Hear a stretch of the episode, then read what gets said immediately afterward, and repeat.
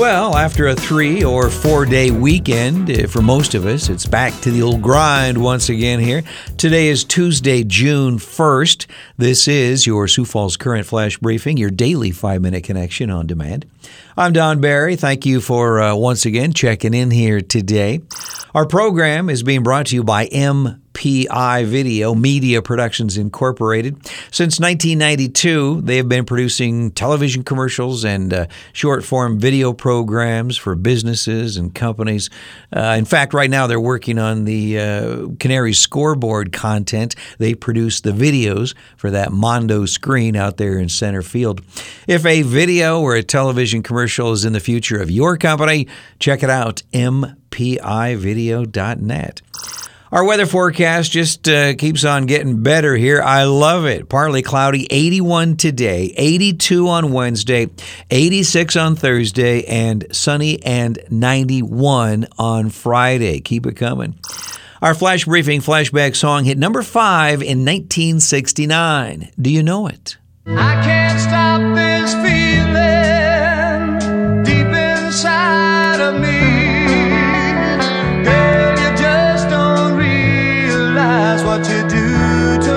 As always, I will play this song in about uh, five minutes here and name the artist and title. On our celebrity birthday list for June 1st, Morgan Freeman is 84 years young today. What a talent that guy is, huh? Alanis Morissette is 46, Heidi Klum is 48, and Amy Schumer is 40 today. Looking back on this day in history for June 1st, in 1968, on this day, Simon and Garfunkel's single, Mrs. Robinson, this was from the movie The Graduate, it went to number one. And it, by the way, was the first rock song to win the Grammy for Record of the Year.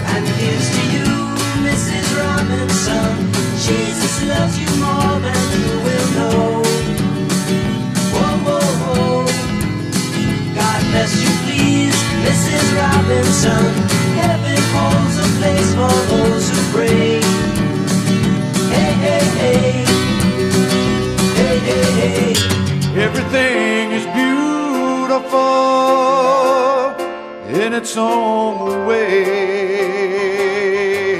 In 1970, on this day, this song from Ray Stevens hit number one. In 1985, on June 1st, Weird Al Yankovic released uh, his Dare to Be Stupid LP. Jack Kevorkian was released from prison on this day in 2007. He had served seven years of his 10 to uh, 25 year prison term for the 1998 second degree murder of Thomas Youk. And in 2018, on this day, the U.S. unemployment rate fell to only 3.8%, the lowest since 2000. In the national headlines, Memorial Day weekend services looked a bit different this year than they did in 2020 as Americans, more than half of which have received the COVID 19 vaccine, gathered to remember fallen heroes. President Biden attended a memorial service in Delaware on Sunday as he remembered his late son, Beau Biden, who served in the Iraq War and died of brain cancer on May 30th, 2015.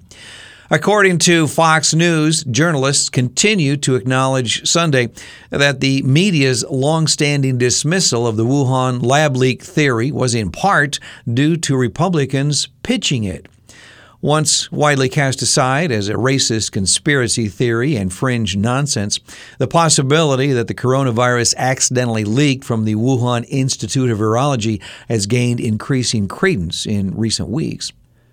Vice President Kamala Harris has gone 68 days now without holding a press conference or visiting the U.S. border with Mexico amid a historic migration crisis, amid a global pandemic. But the mainstream media seems like it will uh, give the Biden administration a pass.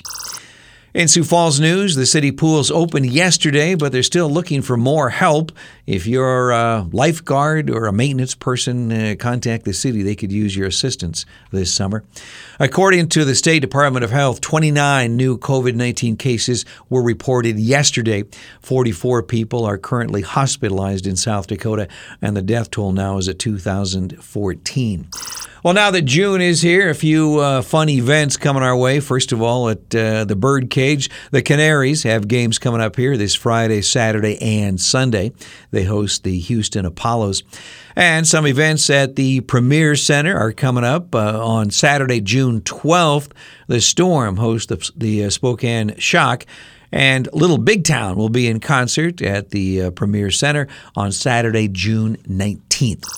Our quote for the day is again about patriotism. It's from Ronald Reagan. Some people spend an entire lifetime wondering if they made a difference in the world, but the veteran doesn't have that problem. I'm Don Barry. I do appreciate you checking in today. You know, I never had the honor of serving my country, but uh, certainly the older I get, man, I appreciate and greatly respect and love all of those uh, people who did. So, uh, anyway, God bless. God bless the veteran. I'm sorry to say this past Saturday, Grammy Award winning singer BJ Thomas passed away due to complications from lung cancer. I was a big fan. He was a super talent, a lot of hits. He passed away at the age of 78. This is one of his many, many hits. From 1969, this is Hooked on a Feeling.